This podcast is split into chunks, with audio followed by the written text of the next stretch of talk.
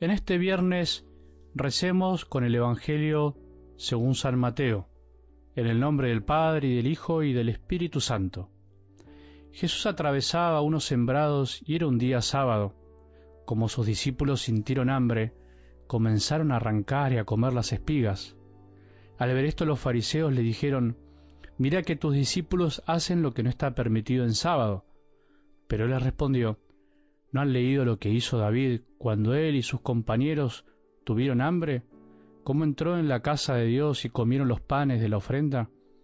¿Que no les estaba permitido comer ni a él ni a sus compañeros, sino solamente a los sacerdotes? ¿Y no han leído también en la ley que los sacerdotes en el templo violan el descanso del sábado sin incurrir en falta? Ahora bien, yo les digo que aquí hay alguien más grande que el templo. Si hubieran comprendido lo que significa yo quiero misericordia y no sacrificios, no condenarían a los inocentes, porque el Hijo del Hombre es dueño del sábado.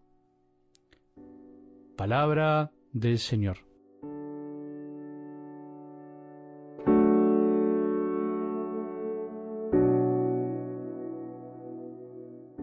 El que tenga oídos para oír, que oiga. Decía Jesús en el Evangelio el domingo después de contar, de relatar la parábola del sembrador. En definitiva, los oídos que Él nos ha dado son para escuchar sus palabras.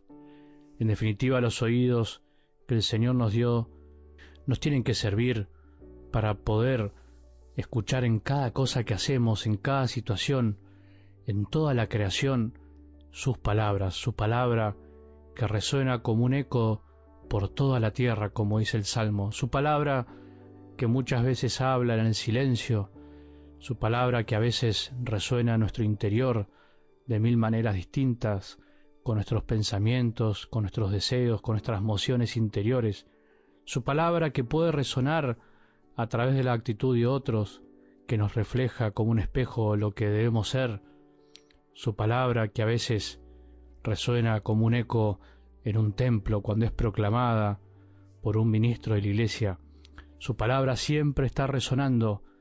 Tenemos que utilizar los oídos que Él nos ha dado para dejar de escuchar tantas cosas vanas que no nos hacen bien o simplemente vanas que no nos llenan, que no nos colman el corazón y tenemos que dedicarnos a escuchar cada día más la palabra de Dios para poder comprenderla. Si no utilizamos nuestros oídos para escuchar, en definitiva, estamos desaprovechando una gran oportunidad.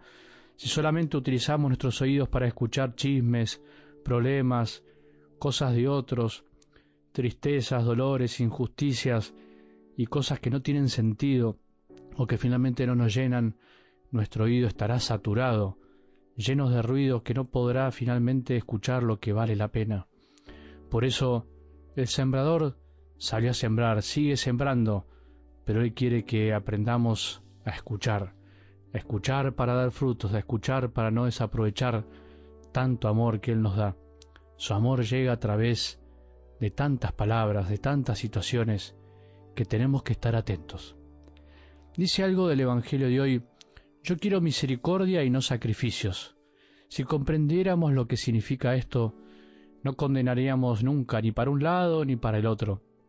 Creo que a esto nos invita hoy Jesús.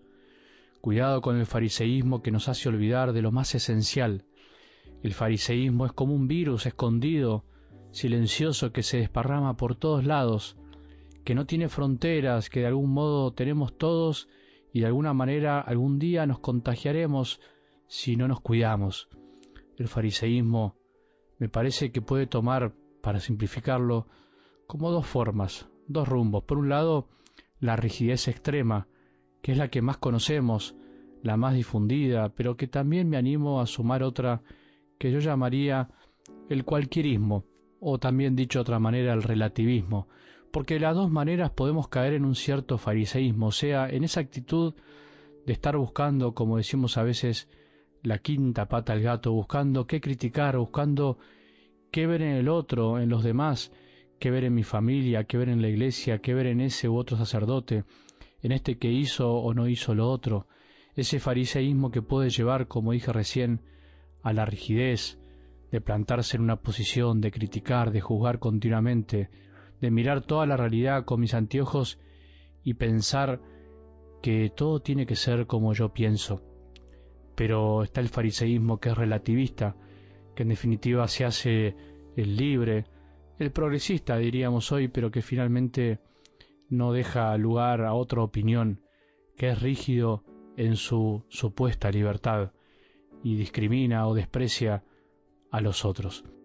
Jesús hoy calla a los fariseos de una manera admirable, les enseña a leer bien la palabra de Dios, porque también la palabra de Dios se puede interpretar para donde queremos, la puedo usar para mi provecho. De la palabra de Dios puede salir cualquier cosa menos la verdad, si no la interpretamos bien. De hecho, las herejías surgieron y surgen de la palabra de Dios por no saber interpretarla. Y para eso el Señor hoy nos deja el remedio de la misericordia, corrige al fariseísmo con la misericordia. Yo quiero misericordia y no sacrificios. ¿A qué se refiere Jesús?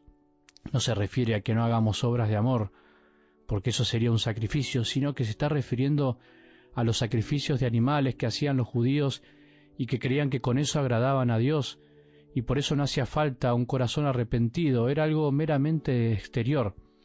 Para que el sacrificio exterior sea auténtico, para nosotros hoy sería una obra de amor, siempre tiene que estar acompañado de lo espiritual, de la intención, de lo interior, o sea, Jesús no va en contra de la entrega amorosa que tenemos que hacer cada día, de lo que va en contra es de los sepulcros blanqueados, de ese pensamiento de que nos vamos a salvar por hacer cosas que salen de nosotros, de nuestros propios esfuerzos, como un voluntarismo, pero en el fondo sin alma.